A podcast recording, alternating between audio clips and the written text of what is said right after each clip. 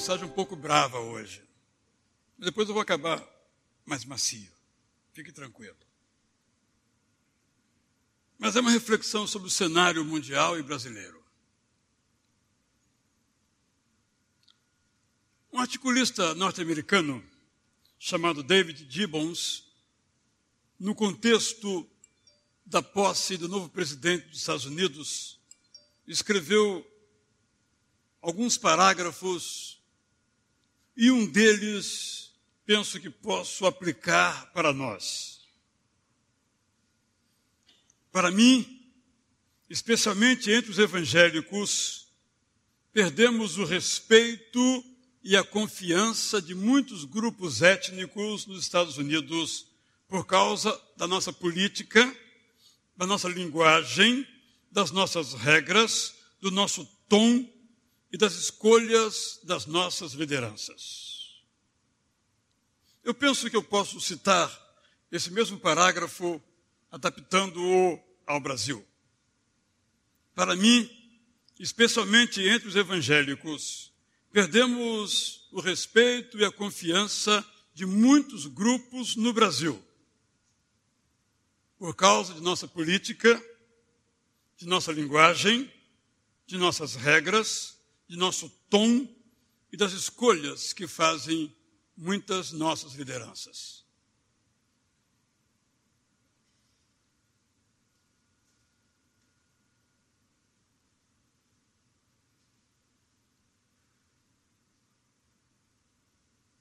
Quando nós nos declaramos em algum segmento que somos evangélicos, nós às vezes obtemos a seguinte resposta: Ah, que bom, a minha mãe ou meu tio também é evangélico. Admiro muito a sua igreja.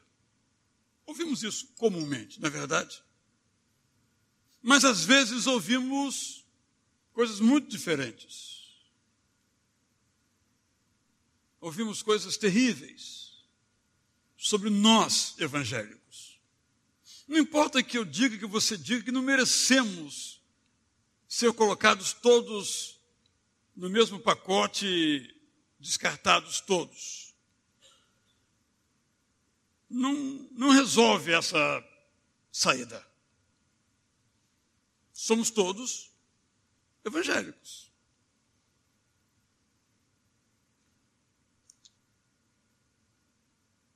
Recentemente, houve um triste episódio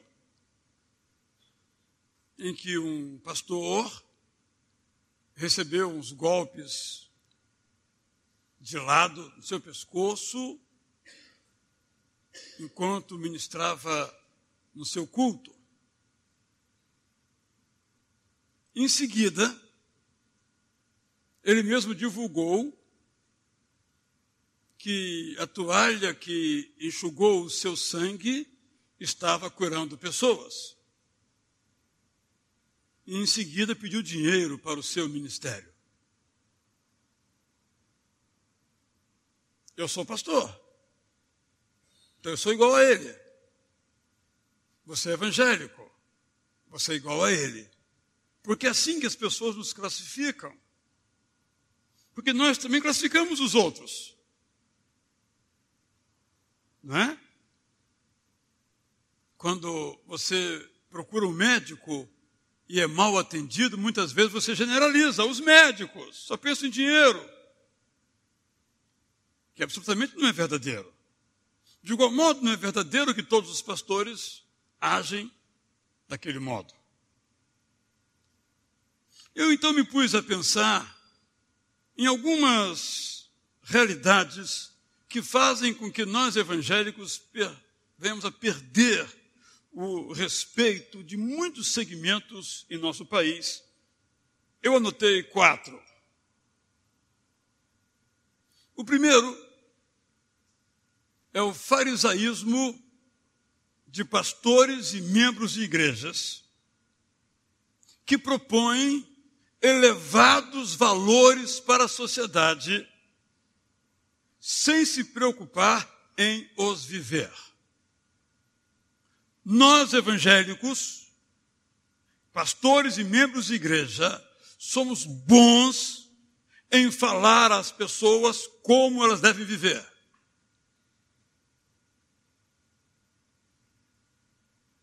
Mas nem sempre nós nos dispomos a viver esses valores os quais nós pregamos.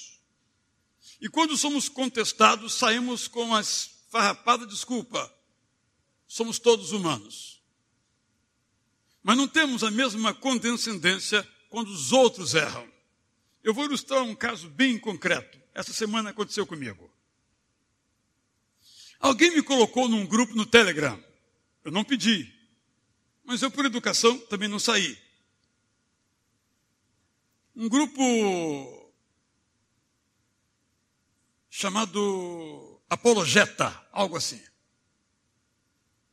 De repente eu observo que eles começam a compartilhar PDF, artigos eletrônicos, de livros inteiros.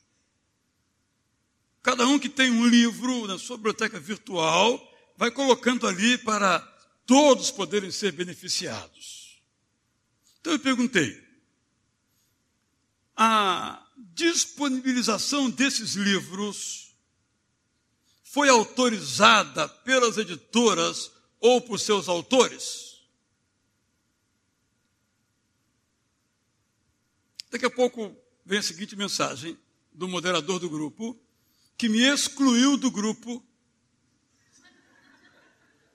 não por nenhum tipo de preconceito, mas porque eu não entendi a proposta.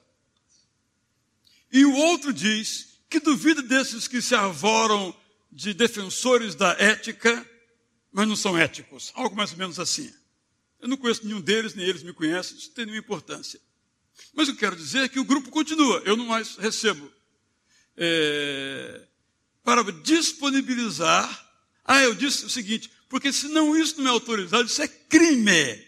Terminei assim minha notinha de quatro linhas, no máximo. Então, eu fui excluído do grupo e o trabalho continua. Ou seja, os caras cometem crimes, pegando obras de autores, inclusive uma é uma Bíblia que custa milhares de reais, é uma biblioteca mundial de recursos bíblicos, que ali também foi disponibilizada. E o argumento é: nós não temos dinheiro para comprar essa Bíblia, então vamos disponibilizar. Me deram uma cópia, todo mundo pode ter, e os livros também. Nós queremos crescer espiritualmente roubando. Esse é um assunto muito sério. Porque quando nós pegamos, seja um pensamento, uma obra de alguém, e não damos crédito, ou se indevidamente nos apropriamos, nós cometemos um crime previsto em lei.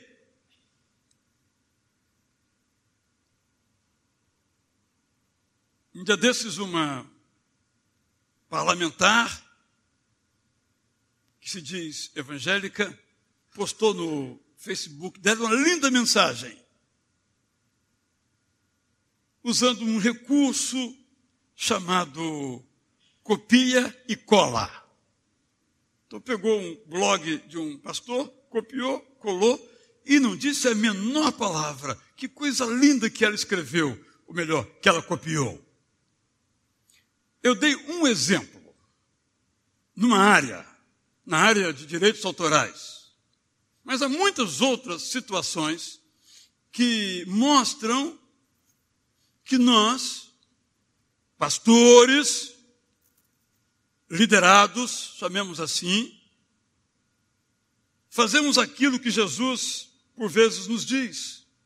Texto que daqui a pouco vou ler, nos importarmos com o cisco nos olhos dos outros e não com a trave que está nos nossos. Perdemos, portanto, o respeito, em parte, por causa do nosso farisaísmo, nosso como pastores, nossos como membros de igreja, sem nos empenhar com toda seriedade, com toda responsabilidade, com toda reverência, com todo cuidado em viver aquilo que nós pregamos. Não quer dizer que nós consigamos viver o que nós pregamos sempre. Mas nós temos que tentar. Nós temos que buscar essa meta. Nós temos que desejar. Nós temos que colocar isso como alvo das nossas vidas. Segundo lugar, penso que nós perdemos o respeito por causa da teologia da prosperidade por si mesma e por causa do uso feito dessa teologia para manutenção e para o crescimento de ministérios, muitas vezes de motivação ilegítima. Ou seja, a teologia da prosperidade em si já é uma fraude. E o uso dela é uma dupla fraude. Em nenhum lugar na Bíblia nós temos aquilo que muitas igrejas pregam. Graças a Deus daqui não pregamos. E se pregarmos, nos corrijam. De que nós temos que semear para Deus nos abençoar. E a bênção dele será correspondente àquilo que semearmos. Se semearmos muito, vamos colher muito também. Não temos isso na palavra de Deus. Nem temos também a afirmativa de que uma pessoa próspera é uma demonstração da bênção de Deus. Porque numa relação entre bênção de Deus e patrimônio em conta bancária, a bênção de Deus pode incluir isso, mas vai muito mais além do que isso. Penso que, em terceiro lugar, temos perdido o respeito de muitos segmentos pela existência das igrejas dos milagres, a maioria dos quais simplesmente não aconteceu e não acontece. Uma manipulação, é um embuste. Milagres há, mas não perante câmeras de televisão. Deus não se deixa escarnecer. E a liderança evangélica, eu incluído, não se manifesta. Não denuncia os falsos pastores. Paga, como consequência, fazer parte na classificação popular do mesmo grupo. Quarto e último lugar, Penso que, por vezes, nós perdemos o respeito de muitas pessoas por causa da inexistência de uma mentoria entre pastores e entre liderados. Porque muitos de nós estamos perto de Canaã, ou quem sabe dentro de Canaã, de Canaã ainda sonhando com o Egito. Então, este é um breve sintético diagnóstico que eu faço, incompleto, obviamente, mas que cada um de nós pode completar, acrescentar nas suas próprias vivências.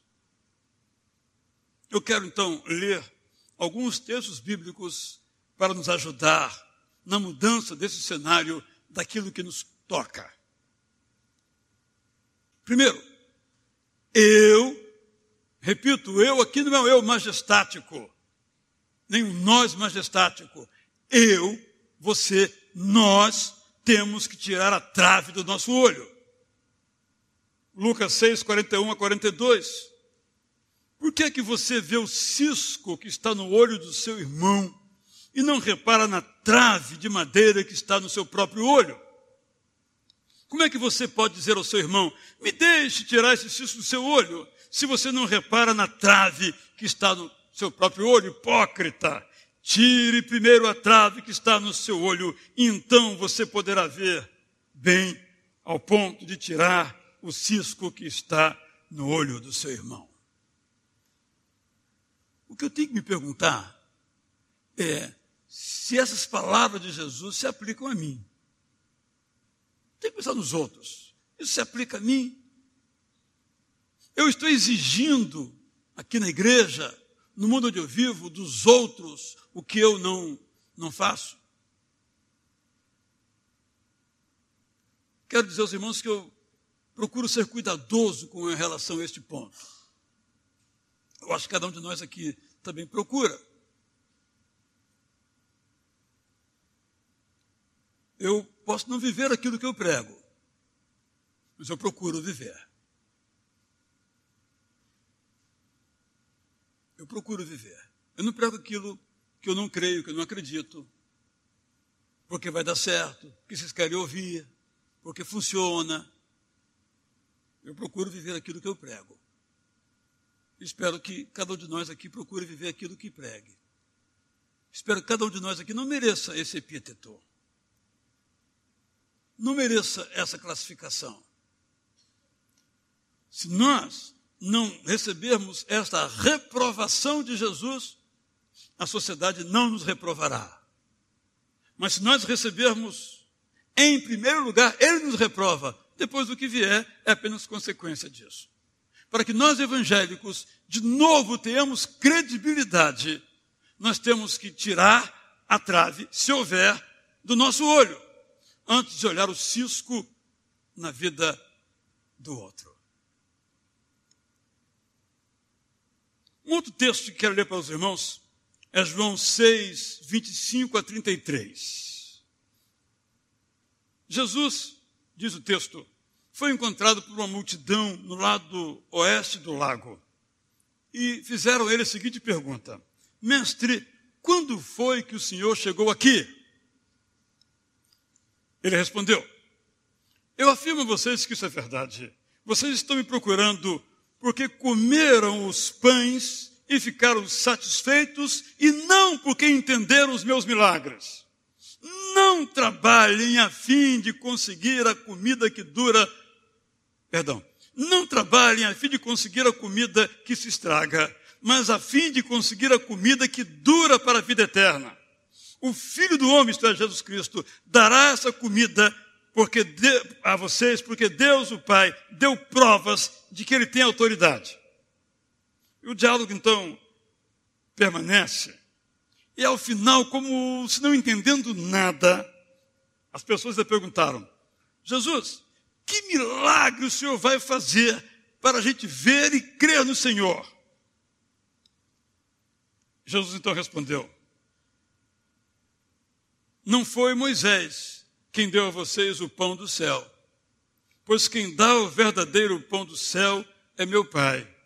Porque o pão que Deus dá é aquele que desce do céu e dá vida ao mundo. Jesus está aqui denunciando pessoas que o seguiam por causa dos milagres, embora não os entendessem que ele fazia. Pessoas o seguiam por causa do pão que os alimentava. Em outras palavras, as pessoas seguiam Jesus por causa das bênçãos que procuravam ou que recebiam. E aqui de novo, eu, Israel, tenho que me perguntar: por que, que eu sigo a Jesus?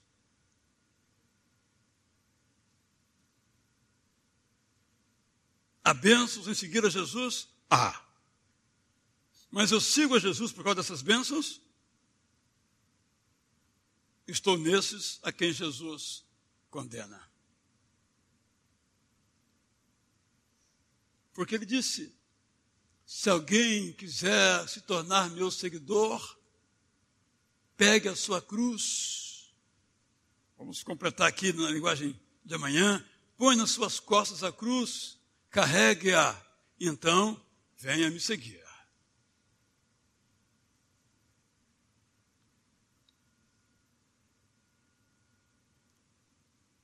Nós não podemos seguir a Jesus por aquilo que Ele nos dá, ou por aquilo que Ele pode nos dar. E se nós queremos ter de novo credibilidade entre os brasileiros, precisamos seguir a Jesus por aquilo que Ele nos pede, não por aquilo que Ele nos dá. Terceiro texto muito forte está em dois lugares da Bíblia. Um, 1 Coríntios 3, de 1 a 3. Paulo então escreve aos Coríntios assim: Na verdade, irmãos, eu não pude falar com vocês como costumo fazer com as pessoas que têm o Espírito de Deus, falando à igreja. Tive de falar com vocês como se vocês fossem pessoas do mundo, como se fossem crianças na fé. Tive de alimentá-los com leite, não com comida forte, pois vocês não estavam prontos para isso. E ainda não estão prontos. Porque vivem como se fossem pessoas deste mundo. Quando existem ciumeiras e orgias entre vocês, será que isso não prova que vocês são pessoas deste mundo e fazem o que todos fazem? E o autor aos Hebreus, não sabemos quem é, talvez seja o próprio apóstolo Paulo, diz a mesma coisa nas seguintes palavras, Hebreus 5, 12 a 14. Depois de tanto tempo, vocês já deviam ser mestres, mas ainda precisam de alguém que lhes ensine as primeiras lições dos ensinamentos de Deus. Em vez de alimento sólido, vocês ainda precisam de leite. E quem precisa de leite ainda é criança. E não tem nenhuma experiência para saber o que está certo ou errado. Porém, a comida dos adultos é sólida, pois eles, pela prática, sabem a diferença entre o que é bom e o que é mal. Se nós queremos, portanto, ter crédito em nossa sociedade, nós precisamos crescer espiritualmente, contínua e constantemente.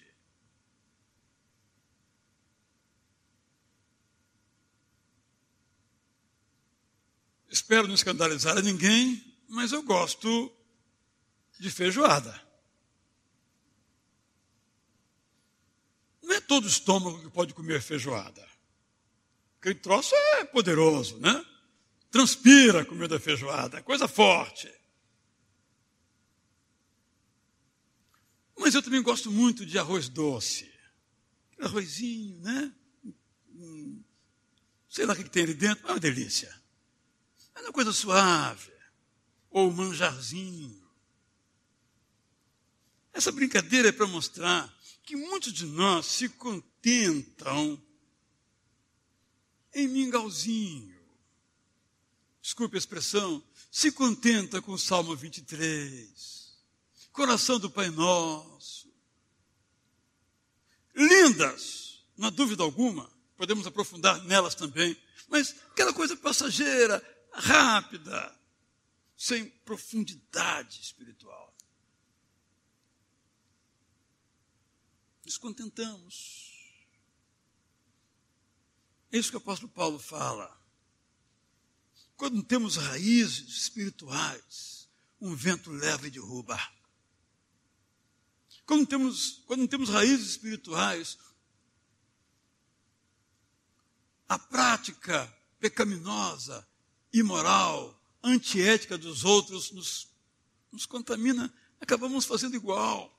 É o que está dizendo ali a Bíblia. Nós temos que ter raízes espirituais. Para tanto, aquela semente que foi plantada, ela tem que crescer e se desenvolver. Aqui na igreja tem uns mamões fabulosos. Ninguém sabe quem plantou, alguns depois já foram plantados, a gente já sabe quem foi, mas os primeiros simplesmente surgiram. E de vez em quando me dão aí um, um mamão. É uma delícia aquele mamão. Como eu tenho uma casa no interior de São Paulo, eu levei as sementes. E plantei lá as sementes do mamão. Essa semana eu fui lá, na sexta-feira. Aí eu olhei, já estão deste tamanho. Você quer mamão? Acho que sim, porque foi onde eu plantei, né? Aquilo vai crescer. vai se tornar uma árvore. Assim eu espero. E vai dar mamão, o qual eu pretendo, se Deus quiser, comer.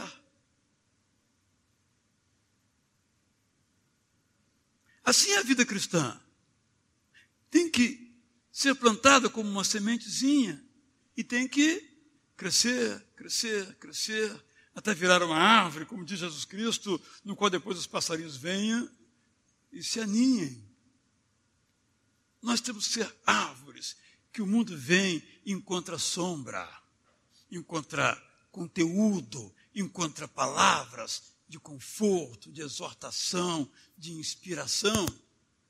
Mas, para tanto, nós temos que crescer.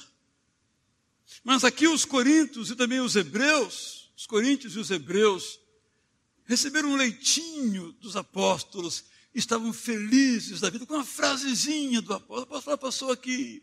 Todas as vezes o apóstolo passou aqui, sempre aquela frasezinha, nada mais ler do apóstolo Paulo, ou do Antigo Testamento, ou dos nascentes evangelhos, se contentando com o quase nada.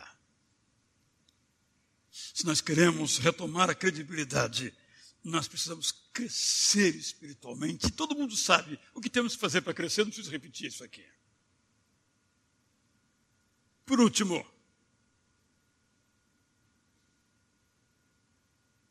eu quero fazer a você um desafio à confiança.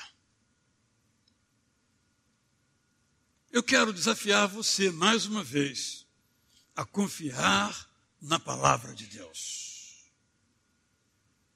Não na onda que a gente ouve. As ondas vêm e passam. Dizem que agora a moda é o homem não usar meia. Sou um cara moderno. Sempre estive na onda. A onda que não me acompanhou. Sempre estive na moda. Agora a moda reconhece os meus méritos. Brincadeira para dizer o seguinte, gente. A gente segue um monte de coisa por aí. Mas nós temos que nos basear naquilo que nós pensamos e naquilo que nós agimos na palavra de Deus. Eu desafio você a confiar na palavra de Deus. Não quer dizer que você não vai ouvir, não vai ler, não vai escutar. Claro que vai. Músicas bonitas, autores interessantes, tudo isso. Mas em quem nós devemos basear inquestionavelmente a nossa vida no pensamento, no coração e nos passos é na palavra de Deus. Eu desafio você a conhecer e confiar na palavra de Deus. Em segundo lugar, eu desafio você a confiar no poder de Deus. Lembram como eu comecei? Contando a história daquela senhora que vinha aqui à igreja e dizia: Ah, mas eu. É meio impossível que Deus tenha tanto poder assim para se preocupar com todas as pessoas. Eu desafio você a confiar que Ele tem poder para nos conhecer, para se importar, para nos ajudar, nos desafiar, nos empurrar, nos inspirar, nos fortalecer.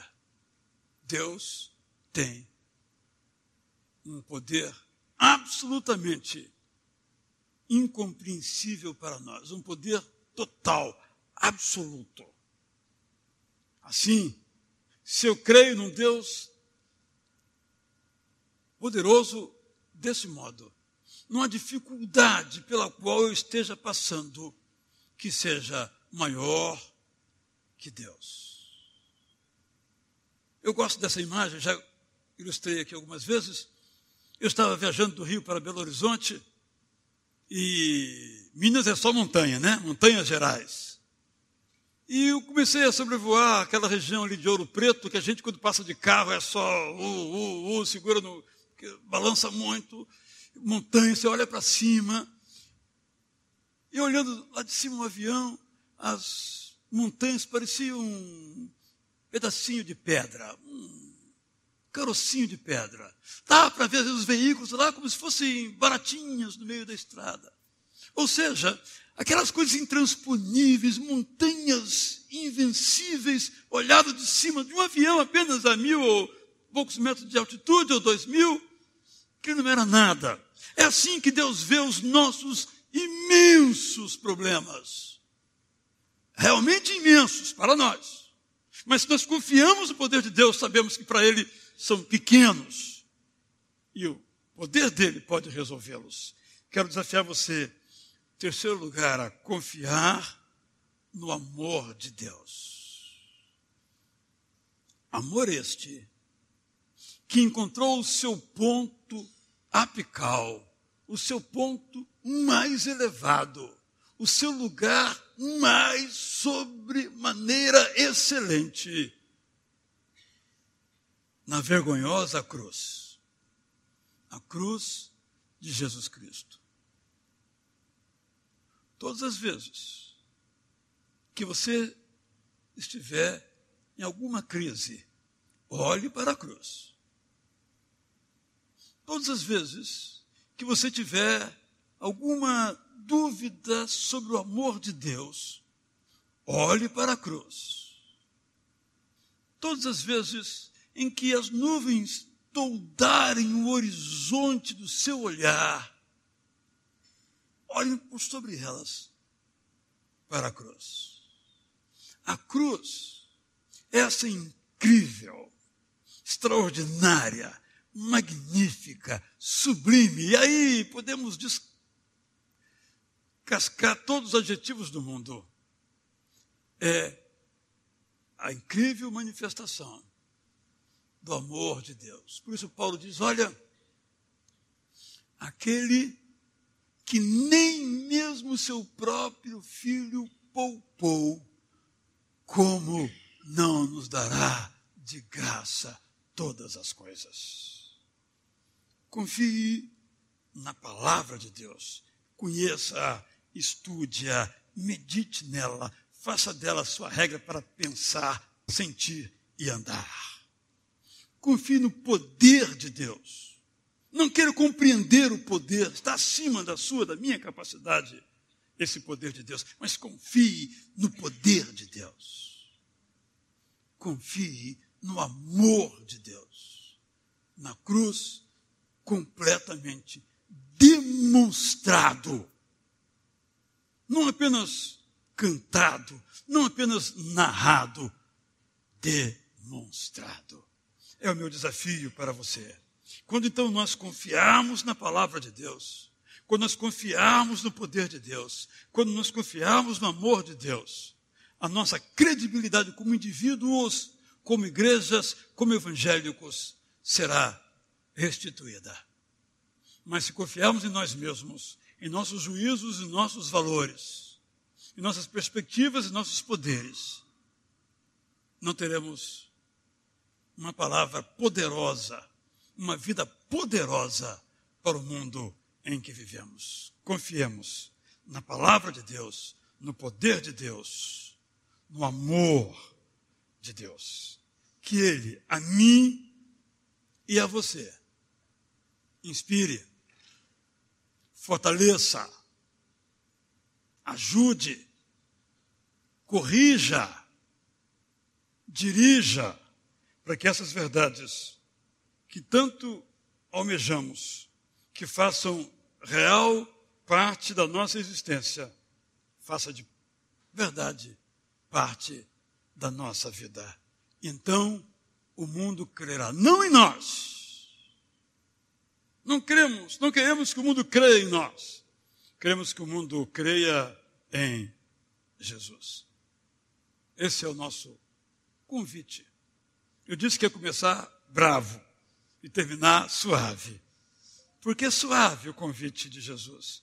É suave o convite da cruz.